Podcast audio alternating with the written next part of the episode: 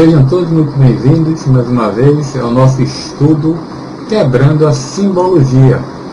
Hoje já estamos literalmente quase finalizando ou finalizando o, prime o primeiro capítulo, né, que é a criação dos seis dias, para começar a dar sequência nos outros é, nos outros capítulos, né, que é, fica faltando o capítulo 2 a 11 para a gente quebrar um pouquinho a simbologia. Então hoje nós vamos entrar na Gênese pela FEAL, que é a primeira, segunda, terceira ou quarta edição, como você quiser chamar. Essa obra aqui foi Kardec que fez, foi a última, em 1868, em janeiro. Nós não usamos a quinta edição, porque vídeos anteriores eu já, já cheguei a comentar e trazer as provas que ela foi adulterada, não foi feita por Kardec. Existem as leis de direitos autorais que falam que não se mexe em obra sem autorização do autor. E após a morte não se publica, mesmo se tiver algum, algum livro pronto do autor, ele não é publicado, porque só pode ser publicado, editado, modificado em vida. Né? Então, a gente já sabe que a quinta edição está errada, então a gente usa a primeira edição. E eu já tinha mencionado que existem duas versões da, da Gênesis no Brasil que estão corretas, que é essa da FEAL, que eu já mostrei, né? essa aqui, e tem a da CELD, que é a editora Leão de Nis, que é no Rio de Janeiro, que é o Centro Espírita Leão de Nis. Então tem essas duas. Então hoje que a gente vai trazer vai ser sobre o capítulo 12, a Gênese Mosaica. Então o que a gente vai trazer aqui? A gente vai pegar aqui só a parte que vai falar dos seis dias da criação. E a gente vai comparar que o texto que está aqui é o mesmo texto que está na Bíblia, lá na Bíblia de Jerusalém. Por que comparar?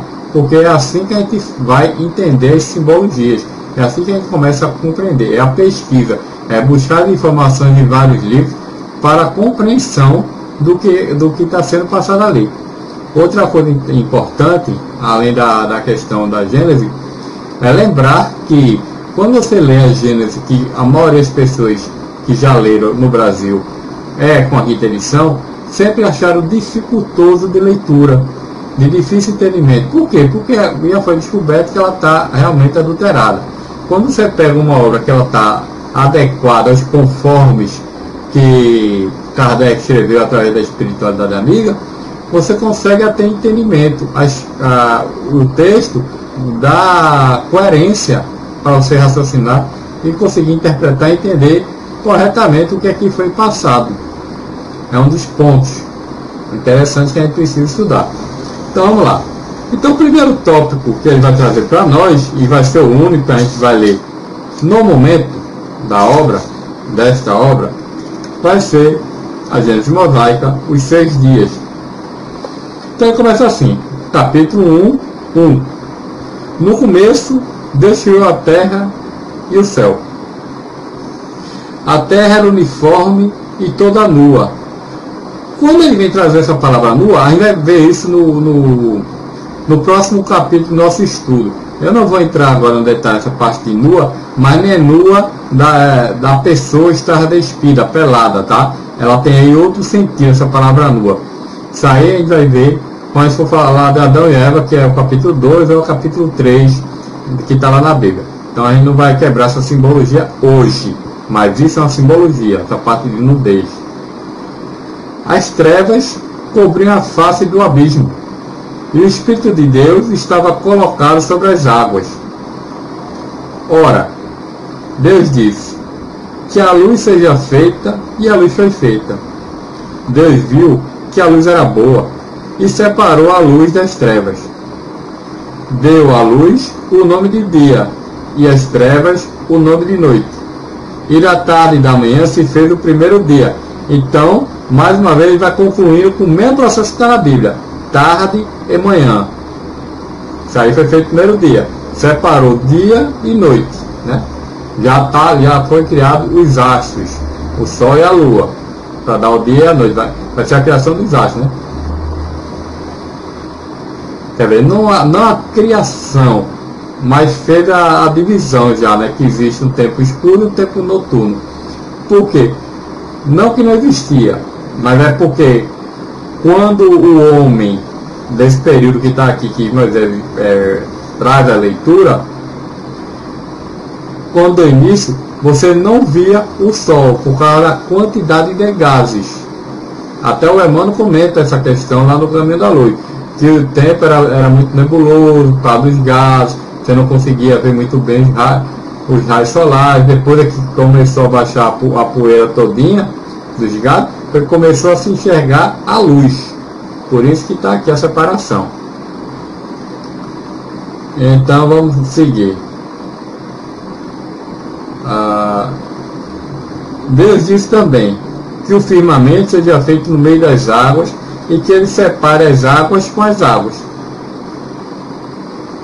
E Deus fez o firmamento, e ele separou as águas que estavam sobre o firmamento, daquelas acima do firmamento. Então se fez assim. E Deus deu ao firmamento o nome de céu, e de tarde e de manhã se fez o segundo dia. Então, mais uma vez, ele conclui aqui tarde e manhã. Então, o processo que, que Kardec traz é o mesmo processo que a gente viu na Bíblia. Vamos seguindo. Deus disse ainda que as águas que estão sobre o céu reunissem em um só lugar e que o elemento árido aparecesse. E isso se fez assim. Deus deu ao elemento árido o nome de terra e chamou de mares todas as águas reunidas e viu que isso era bom. Deus disse ainda que a terra produz a erva verde, que aporte grão e árvores frutíferas, que portem fruta, cada qual conforme sua espécie, e encerre suas sementes nelas mesmas, para se reproduzirem sobre a terra, e isso se fez assim. A terra produziu erva, erva verde, que continha o grão conforme sua espécie, e árvores frutíferas que encerrava suas sementes nelas mesmas, cada qual conforme sua espécie. E Deus viu que isso era bom. E da tarde e da manhã se fez o terceiro dia. Deus disse também que corpos de luz sejam feitos no firmamento do céu, a fim de que separe os dias das noites, e que sirva de símbolo para marcar o tempo e as estações, os dias e os anos. Então, aqui no quarto dia é a formação que a gente viu do Sol, da Lua, das estrelas, que ele vem falar aqui, né, para marcar o tempo, as estações, os dias e os anos. Por quê?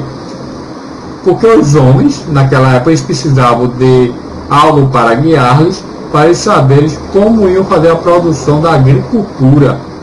Por isso que precisava se ter uma noção para saber as estações do ano, saber quais são os dias, saber o que é que pode plantar, o que é que não pode, quando é outono, quando é verão, quando é primavera, quando é inverno. Então, é isso que ele está trazendo aqui. É o que a gente viu também lá na Bíblia. Então vamos seguir. Que eles luzem no firmamento do céu e que clareiem a terra. Isso se fez assim. Deus fez, pois, dois grandes corpos luminosos, um maior para presidir o dia e o outro menor para presidir a noite. Fez também as estrelas, e as colocou no firmamento do céu para luzir sobre a terra, para presidir o dia e a noite e para separar a luz das trevas. E Deus viu que isso era bom. E da tarde e da manhã se fez o quarto dia. Deus disse ainda que as águas produzem animais vivos que nadem na, na água, e pássaros que voem sobre a terra e sobre o firmamento do céu. Deus criou, pois, os grandes peixes e todos os animais que possuam a vida e o movimento, que as águas produziram, cada um conforme sua espécie. E criou também os pássaros, conforme sua espécie. Ele viu que isso era bom e os abençoou, dizendo: Crescei e multiplicai, e enchei as águas do mar, e que os pássaros se multipliquem sobre a terra. E da tarde e da manhã se fez o quinto dia. Deus disse também que a terra produz animais vivos, cada um conforme sua espécie, os animais domésticos, os répteis e as bestas selvagens da terra, conforme suas diferentes espécies. E ele se fez assim.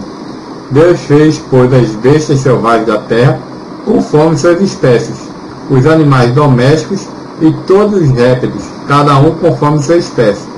E Deus viu que isso era bom. Ele disse em seguida: Façamos o homem a nossa imagem e a nossa semelhança, e que ele comande os peixes do mar, os pássaros do céu, as bestas, toda a terra e todos os répteis que se movam sobre a terra. Então aqui a gente vê de novo o verbo façamos. Né? Igualzinho que está lá na Bíblia. Por quê? Porque a gente já descobriu através do Emmanuel, em A Caminho da Luz, que não foi Deus que formou o planeta, que criou, né? e sim Jesus que governou. Não é nem criar, né? Quem, quem governou todo o processo e está governando até o final é Jesus. Por isso o façamos, porque junta toda a equipe espiritual que trabalha com ele no trabalho da do nosso progresso, tanto do planeta como nosso individual e coletivo de seres espirituais que estamos aqui imperfeitos para chegar na perfeição. Então ele continua. Deus criou, pois, o homem, sua imagem, e o criou a imagem de Deus, e o criou macho e fêmea. Deus o abençoou e disse: Crescei multiplicados, enchei as terras, e vos sujeitai a, e, a, e dominai os peixes do mar, os pássaros do céu, e todos os animais que se movam sobre a terra. Deus disse ainda: E vos dei todas as ervas que portam seus grãos sobre a terra, e todas as árvores que encerram nelas mesmos sua semente cada uma conforme sua espécie, a fim de que vos sirva de nutrição. Tá. Aí quando ele fala aqui da, da imagem e semelhança, lógico que ele vai fazer imagem e semelhança. Quem está quem tá falando isso é Jesus. Certo? Deus não criou os espíritos todos iguais, não que está dizendo, simples e ignorantes. É tudo igual. Então, quando está falando de imagem semelhança, ele está falando dos espíritos, não a aparência de Deus. Porque ninguém vai ser parecido com Deus. Deus é perfeito, ele é único e não tem outro igual. Ele é absoluto, nós somos relativos. Então, quando Deus fala aqui da, da criação da semelhança sem imagem, ele está falando da semelhança e imagem de todos os espíritos, aquela centelha de luz. Tá? Então, lá. E a todos os animais da terra, a todos os pássaros do céu, e a todos os que se movem sobre a terra, e que estão vivos e animados a fim de que tenham com que se nutrir. E isso se fez assim.